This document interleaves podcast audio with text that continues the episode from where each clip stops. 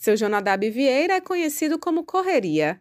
Para ele, não tem tempo ruim quando o assunto é garantir o sustento da família. É na fila da vacinação no bairro de Fazenda Couto, subúrbio ferroviário, que o Chapolin Colorado, como prefere ser chamado, ganha dinheiro. Está sendo uma, uma, grande luta, né? Pagando 350 reais de aluguel, fora a despesa, né? Cinco, cinco cabeças dentro de casa para dar comida, dependendo do picolé aí. Aí eu dependo do povo aí, do público aí. O público aí está me ajudando aí, comprando picolé, iniciando meu trabalho.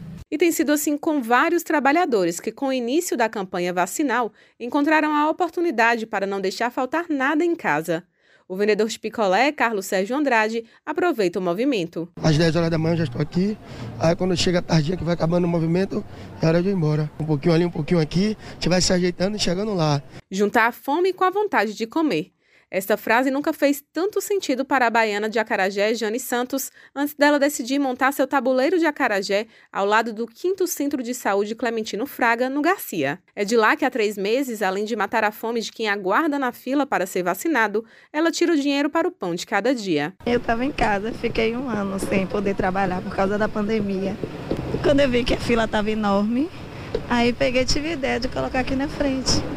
Aí deu certo. Na barraquinha montada na frente de um supermercado na estrada do Derba, onde funciona um posto de vacinação, seu Lázaro Roque montou um tem de tudo um pouco. Não só os grandes podem ganhar, a gente pequeno também tem que ganhar alguma coisa, né? E aí a gente tá tendo essa oportunidade aí. Esperamos em Deus que melhore, né? Mas o importante de tudo é todo mundo estar tá vacinado, né? Pra gente se ver livre desse problema de vez.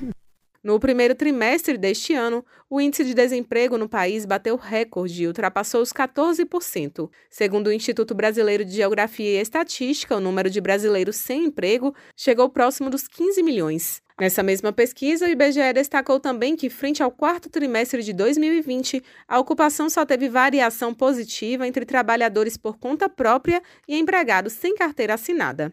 Raíssa Novaes para Educadora FM.